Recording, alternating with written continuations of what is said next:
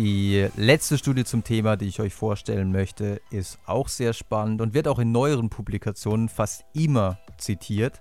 Da man hier nicht nur den Mere Exposure Effekt in Bezug auf Werbung untersucht hat, sondern man auch unter anderem geschaut hat, ob es möglich ist, durch eine Warnung nach dem Motto, pass mal auf, hier passiert irgendetwas, hier finden psychologische Mechanismen statt, ob es möglich ist, durch eine Warnung diesen Mere Exposure Effekt zu verhindern. Es handelt sich um die Studie von Fang und Kollegen aus dem Jahr 2007. Man hat zwei Experimente durchgeführt. Das erste Experiment ist quasi so ein Vortest, um zu schauen, ob es mit dieser Versuchsanordnung überhaupt möglich war, einen Mere Exposure Effekt zu erzeugen.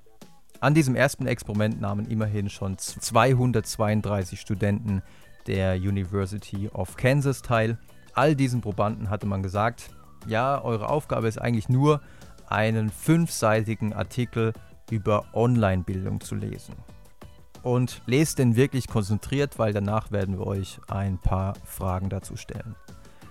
Während sie diesen Artikel lasen, wurde, so wie das eben auch im Internet häufig der Fall ist, über dem Artikel eine Banner-Werbung eingeblendet. Und zwar war das Werbung für eine Firma Pretech, die Digitalkameras herstellte. Das heißt, eingeblendet wurde der Text Pre-Tech Digitalkamera plus ein paar Fotos von Digitalkameras.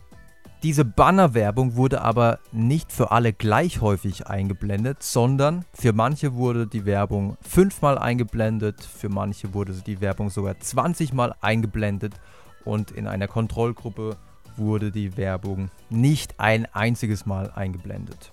Nachdem die Versuchspersonen also diesen Text gelesen hatten, sollten sie dann ein paar Fragen zu diesem Text beantworten. Zusätzlich hat man ihnen aber auch nochmal diese Werbung gezeigt. Diese Werbung für Pre-Tech Digitalkameras.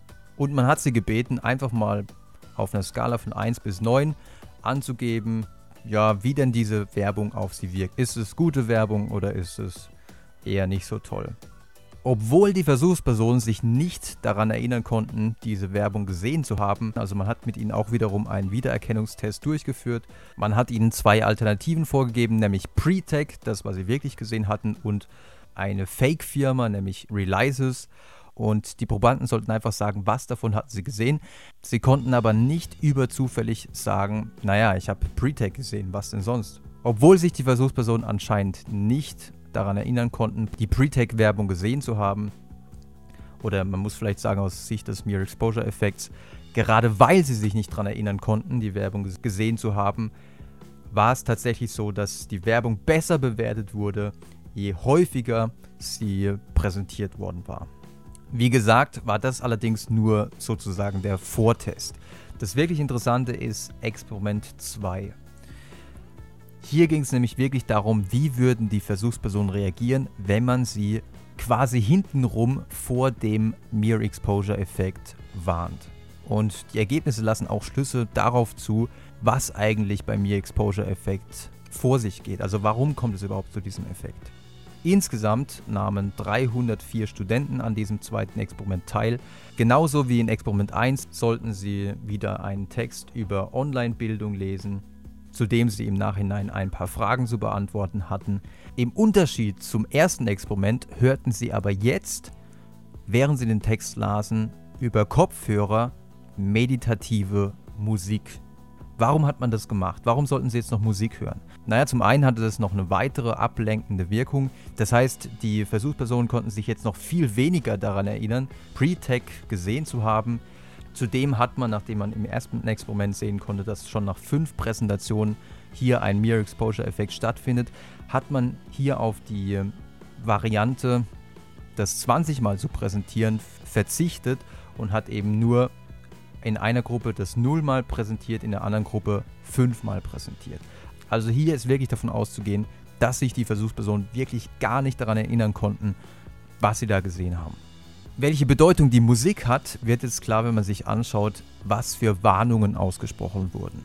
Und zwar hat man einer Gruppe gesagt, naja, pass auf, die Musik könnte dazu geführt haben, dass du die kommenden Bewertungen, und sie sollten ja gleich die Werbung bewerten, dass es dir dabei so vorkommt, dass du die Stimuli hier etwas flüssiger verarbeiten kannst. Also Die Musik könnte zu flüssigerer kognitiver Verarbeitung geführt haben.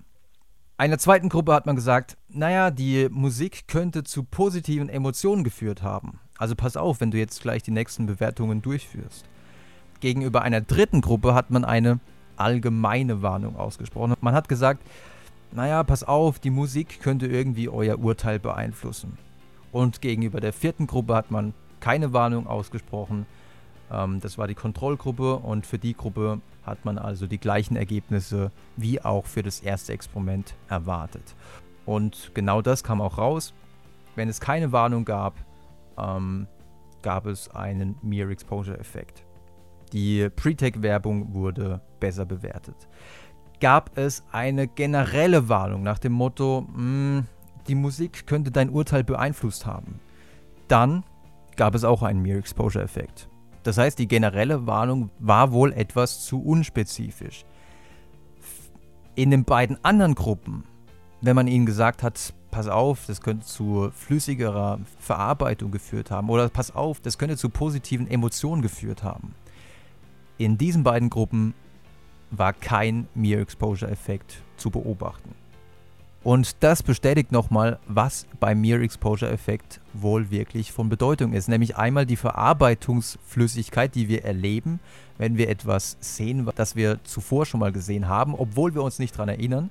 Und zum anderen die positive Emotion, die sich dadurch einstellt.